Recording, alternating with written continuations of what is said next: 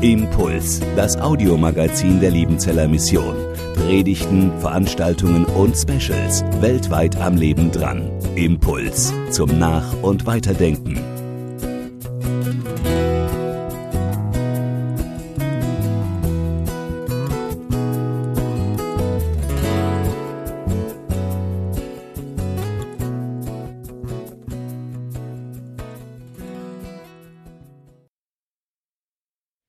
Hast du schon einmal Fang den Hut gespielt? Das ist ein sehr schönes Brettspiel. Man würfelt reihum. Hier sind es jetzt mal vier Mitspieler, die möglich wären. Und entsprechend der Augenzahl der Würfel darf man dann Felder vorgehen. In eine beliebige Richtung und dann entwickelt sich das Spiel so Stück für Stück. Und es gibt einen speziellen Modus, ähm, das tritt dann ein, wenn eine Zahl gewürfelt wird und man auf ein Feld vorrücken darf, auf dem bereits eine andere Spielfigur steht. Angenommen, ich bin gelb und habe jetzt eine 1, 2, 3, 4 gewürfelt, dann darf ich hier auf das Hütchen des roten Mitspielers draufsetzen. Dann habe ich quasi diesen roten Spieler in mir drin. Er ist in mir. Und mein Ziel ist es nun, diesen roten Spieler zurück auf mein Feld zu bringen. Dann werde ich mich also beeilen, hier jetzt wieder Richtung Heimat zu kommen. Unterwegs könnte ich auch versuchen, nochmal andere Spieler mit einzufangen. Es könnte es aber auch theoretisch passieren, dass Rot mit einer weiteren Figur unterwegs ist und irgendwann durch Würfeln auf mein Feld wiederum kommt. Eins, zwei, drei, vier. In diesem Fall würde mir das jetzt vielleicht ein bisschen spanisch vorkommen, aber das kann tatsächlich passieren, dass dann Rot in mir drin ist und ich in Rot. Dann wiederum würde sich das Ziel verändern. Rot oben würde die Richtung angeben und es würde nicht mehr auf mein gelbes Ziel zugehen, sondern Rot würde versuchen, mich in seine Heimat mit hinzunehmen. Und dieses Feldspiel, dieses Brettspiel hat einen Bezug zu unserem biblischen Text heute und den möchte ich jetzt gerne darstellen. Der Predigtext für den heutigen Sonntag steht im Johannesevangelium Kapitel 15, die Verse 1 bis 8. Ich lese sie aus der Basisbibelübersetzung. Ich bin der wahre Weinstock. Mein Vater ist der Weinbauer. Er entfernt jede Rebe an mir, die keine Frucht trägt.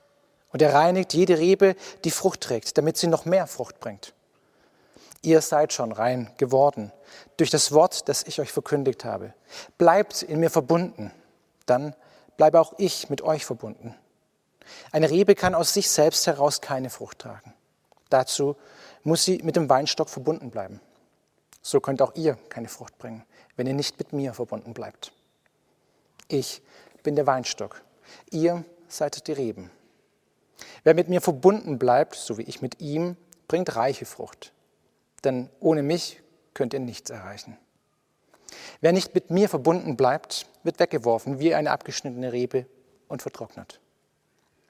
Man sammelt die abgeschnittenen ein und wirft sie ins Feuer, wo die Rebe verbrennt. Wenn ihr mit mir verbunden bleibt und meine Worte im Innersten bewahrt, dann gilt, was immer ihr wollt, darum bittet, und eure Bitte wird erfüllt werden. Die Herrlichkeit meines Vaters wird darin sichtbar, dass ihr viel Frucht bringt und euch als meine Jünger erweist. Wir haben eben bei der Schriftlesung diesen Text aus Jesaja 5 gehört, das Weinberglied. Dieses Weinberglied war den Menschen zur Zeit Jesu sehr wohl bekannt. Das kannte wahrscheinlich jedes Kind. Und wenn Jesus jetzt also äh, diese, dieses Bild aufgreift, dann kann er darauf zählen, dass die Leute dieses Lied im Hintergrund kennen. Zur Erinnerung nochmal für uns. Dieses Weinberglied aus Jesaja 5, da ist der Weinberg ein Bild für Israel. Und Gott gibt diesen Weinberg zur Verortung preis. Der Zaun wird weggenommen, die Mauer wird eingerissen, er ist wüst und liegen gelassen, es wird nicht mehr beschnitten, nicht mehr gehackt, Disteln und Dornen wachsen plötzlich und selbst der Regen bleibt aus. Das ist, was diesem Weinberg Israel angekündigt wird. Aber Jesus greift dieses Bild aus dem Alten Testament auf und füllt es neu und erweitert es. Bei dieser trostlosen Perspektive bleibt es nicht. Er gibt einen neuen Hoffnungsschimmer. Der Weinberg bleibt. Und der Weingärtner, auch das bleibt, das ist Gott. Aber nun ist die Rede davon, dass der Weinstock Jesus ist. Jesus sagt in Vers 1, ich, ich bin der wahre Weinstock. Und zwar betont das Ich und der wahre Weinstock. Also ganz bestimmt, er ist es, der dieser neue Weinstock auf diesem Weinberg ist. Und die Reben, auch das ist klar, sind die Jünger. Verse 4 und 8 wird es deutlich, die Ranken oder Reben, je nachdem, wie man es bezeichnen möchte, sind seine Nachfolger, die, die ihn als Herrn erkannt haben und ihr Leben auf ihn ausrichten. Vier Gedanken aus diesem Bibeltext möchte ich gerne entfalten. Das erste wäre ich in Jesus. Das zweite, Jesus in mir. Das dritte ist die Verherrlichung Gottes. Und das vierte und letzte, das Fruchtbringen.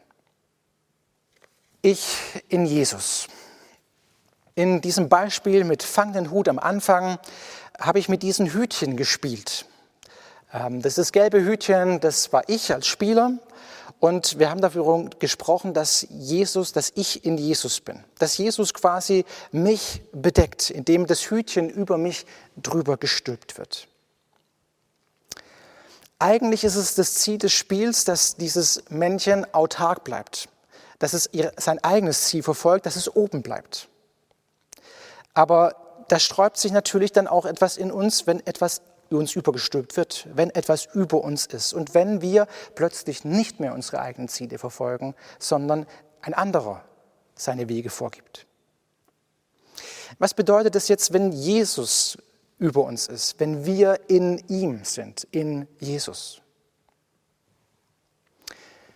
Für mich gibt es im Johannesevangelium zur Erklärung für diese Stelle auch eine Schlüsselstelle, nämlich Johannes 5, Vers 24. Da heißt es, wer meine Worte hört und dem glaubt, der mich beauftragt hat, hat das ewige Leben. Er kommt nicht mehr vor Gottes Gericht, im Gegenteil, er ist vom Tod ins Leben hinübergewechselt. Martin Luther hat genau das so schön griffig, wie es typisch ist für ihn, formuliert. Er hat immer wieder von einem fröhlichen Wechsel gesprochen oder von einem wunderbaren Tausch. Was bedeutet das? Es bedeutet, dass er, der ohne Sünde war, zur Sünde für uns wurde, damit wir, die wir Sünder sind, äh, unsere Sünden bedecken können. Er bedeckt unsere Sünden. Er, der gerecht ist, wird gerichtet, damit wir, die ein Urteil verdient hätten, freigesprochen werden. Er, der das Leben ist, geht in den Tod, damit wir, die den Tod geweiht sind, ewiges Leben haben. In Christus zu sein, in Jesus zu sein, bedeutet, vor Gott angenommen zu sein, weil Gott, wenn er uns ansieht, Jesus sieht, der uns bedeckt. So hieß es auch in diesem Wochenspruch, den wir vorhin gehört haben, dass wir in Christus sind und dann eine neue Kreatur sind. Etwas Neues, Entstandenes. Wie geht das? Wie wird man in Christus? Auch da gibt uns dieser Vers, den ich gerade zitiert habe, Johannes 5, Vers 24, Aufschluss. Da heißt es, wer auf Jesu Worte hört und an Gott glaubt. Hören und glauben. Und Glauben heißt in der Bibel eben nicht nur ein Fürwahrhalten, dogmatische Wahrheiten festhalten, sondern Glauben heißt immer auch ein Beziehungsgeschehen, ein Vertrauen auf etwas, auf jemanden. In unserem Weinstockgleichnis ist davon auszugehen, dass Jesus seine Jünger meint, die ihm nachfolgen. Die sind in ihm. Und so auch heute.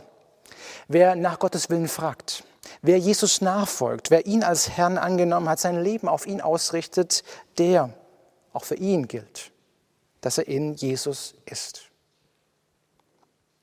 Und wenn das für dich noch nicht zutrifft, dann lade ich dich ein, damit zu starten. Vielleicht durch ein ganz einfaches Gebet, in dem du sprichst, Jesus, ich will dich kennenlernen. Ich will in dir sein. Von Jesus bedeckt zu sein, in Jesus zu sein, ist das Beste, was einem Menschen überhaupt passieren kann. Es ist nicht einfach, sich selber wegzuwerfen, seine eigenen Ziele nur zurückzulassen, sondern es heißt, von Gott angenommen zu sein, vor ihm sein zu können. Der zweite Gedanke ist das Umgekehrte. Jesus in mir. Was bedeutet das, wenn ich nicht nur in Jesus bin, sondern er auch in mir?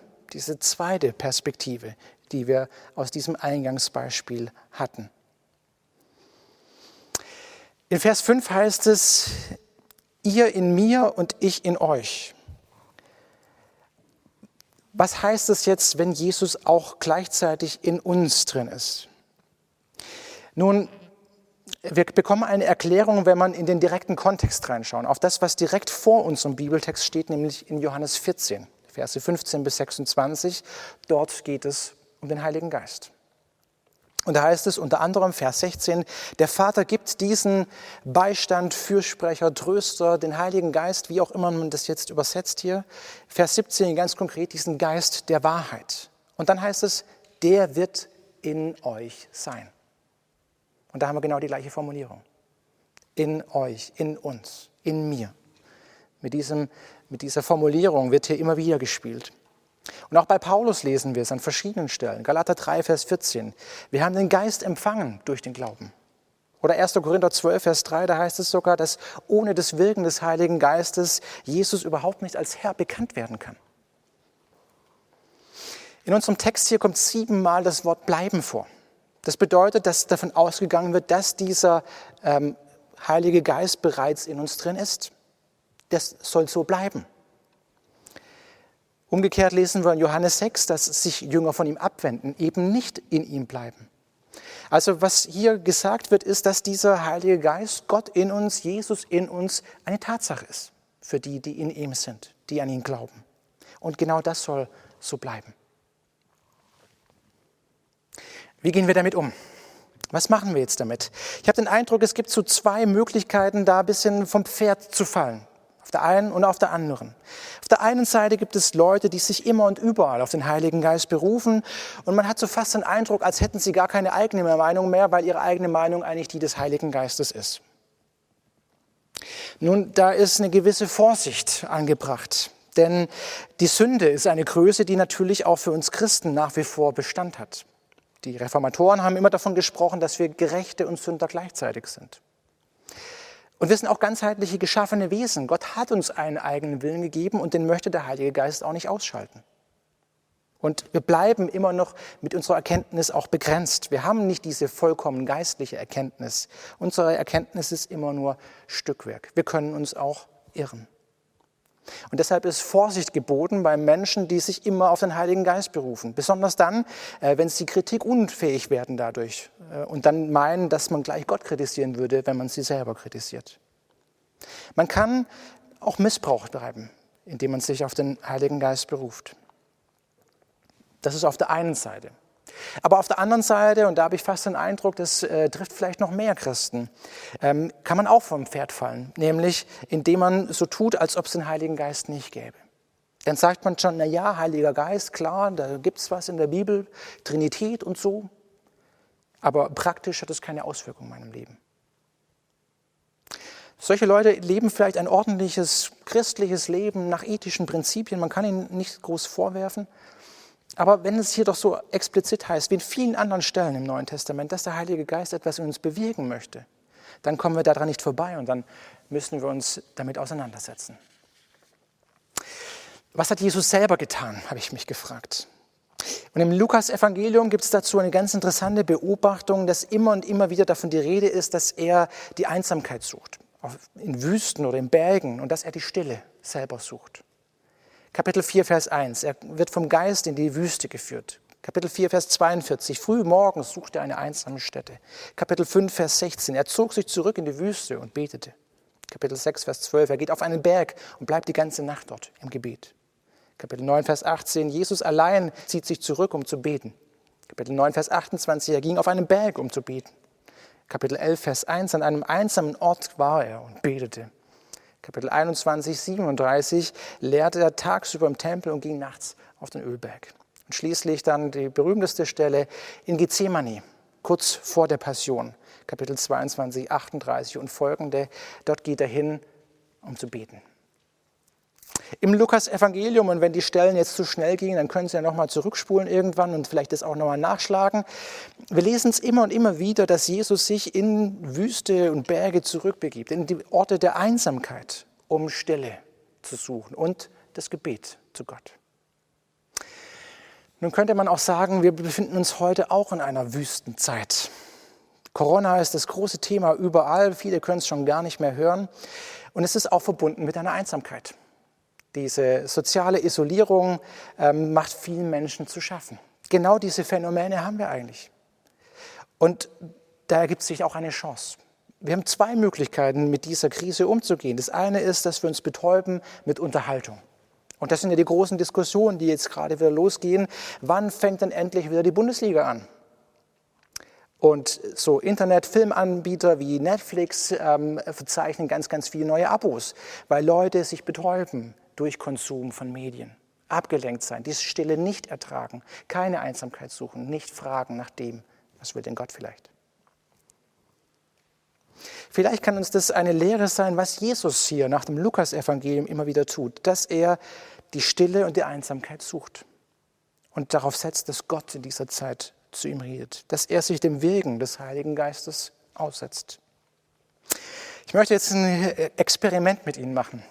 Ich werde hier eine halbe Minute Pause machen und Sie werden in Ihren Bildschirmen jetzt verschiedene Bilder eingeblendet sehen.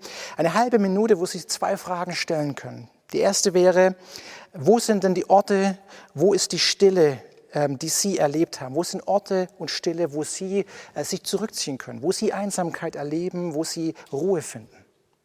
Und das zweite, zweite Frage wäre, wo haben Sie denn in Ihrem Leben, in Ihrer Biografie das Reden Gottes erlebt? Dazu gibt es jetzt eine halbe Minute Zeit.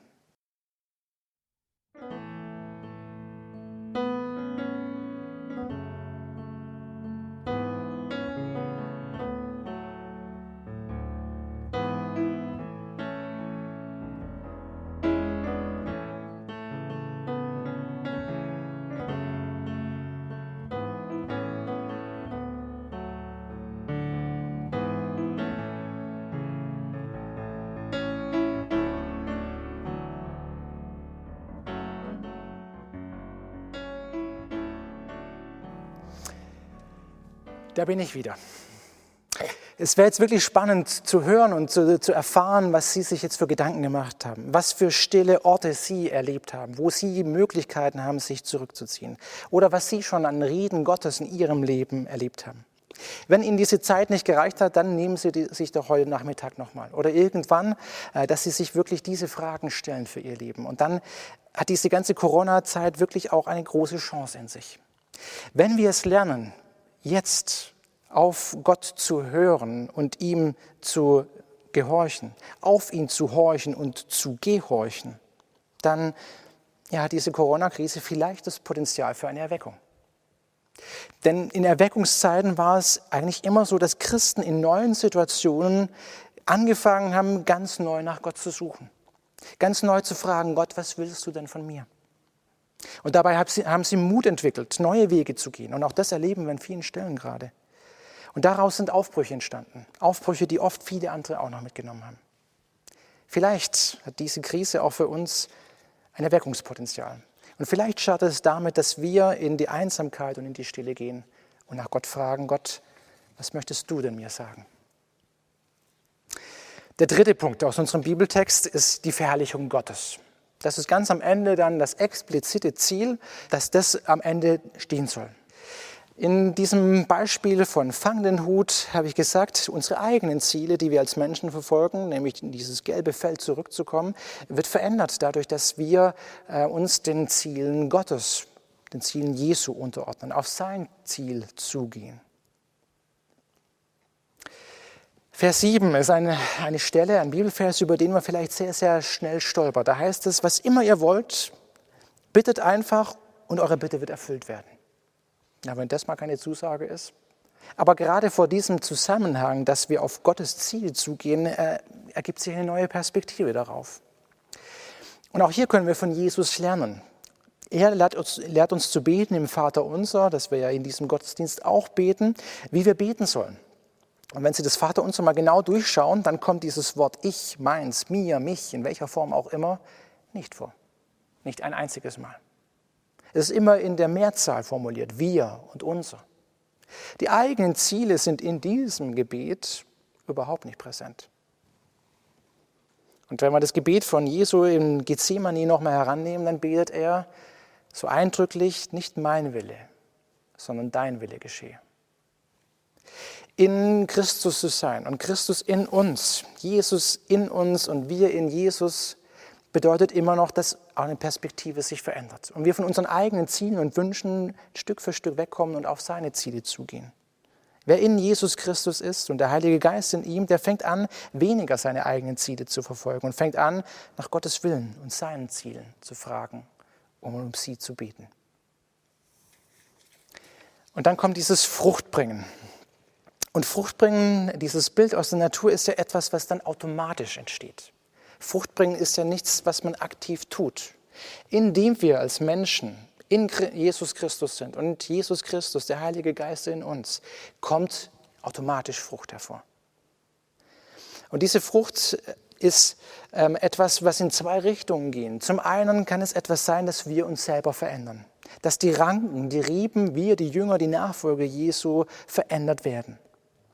Paulus verwendet genau diese Formulierung in Galater 5. Er spricht von Früchten des Heiligen Geistes. Eine Auswirkung, die im Leben von Christen spürbar sein sollte. Und da werden genannt Liebe, Freude, Friede, Geduld, Güte, Großzügigkeit, Treue, Freundlichkeit und Selbstbeherrschung. All das sind Dinge, Eigenschaften, die in uns wachsen sollten, wenn wir in Christus und Christus in uns sind. Und es kann aber auch noch über uns hinausgehen, eine Außenwirkung nach außen haben. Bei Paulus lesen wir es an verschiedenen Stellen, dass er von Frucht sprechen kann als ein Teil seiner Mission. Und wir sind wie Paulus ein Teil Gottes Mission in dieser Welt. Und wenn Menschen durch uns auf das Evangelium, die gute Nachricht von Jesus hingewiesen werden, was unser Auftrag auch als Liebenzeller Mission ist, dann passiert genau das, dass Frucht entsteht. Und vielleicht viele Menschen hier auch noch mit eingeklinkt werden, die dann auch anfangen, auf Gottes Ziel loszugehen, weil sie in Jesus sind und er in ihnen. Ich möchte diese ganzen Gedanken zum Schluss nochmal mit diesem Eingangsbeispiel veranschaulichen. Wir haben gesehen, dass wir als Christen in Christus sind und dass der Heilige Geist in uns ist dass wir quasi in ihm und er in uns ist. Und wenn wir uns das jetzt nochmal in diesem Spiel veranschaulichen, dann heißt es, dass wir als Christen auf dieser Welt, wenn wir das Spielfeld als Welt betrachten, unterwegs sind. Und auf diesem Spielfeld sind wir unterwegs mit anderen Menschen, aber das Ziel hat sich verändert. Das Ziel, was wir eigentlich hätten, unsere eigenen Motive und unsere eigenen Ziele zu verfolgen, auf unser eigenes Feld zuzugehen, hat sich verändert. Diese Perspektive geht auf Gott hin. Unser Ziel ist es, ihn zu verherrlichen mit unserem Leben. Und das bedeutet, Frucht zu bringen. Das heißt, dass wir uns selber verändern und dass wir vielleicht auch andere Menschen mit auf dieses gemeinsame Ziel zu Gott nehmen. Amen. Impuls ist eine Produktion der Liebenzeller Mission. Haben Sie Fragen? Würden Sie gerne mehr wissen? Ausführliche Informationen und Kontaktadressen finden Sie im Internet unter www.liebenzell.org. Die Liebenzeller Mission produziert ebenfalls das Fernsehmagazin Weltweit am Leben dran. Informationen zur Sendung und zum Empfang gibt es unter www.weltweit-magazin.de.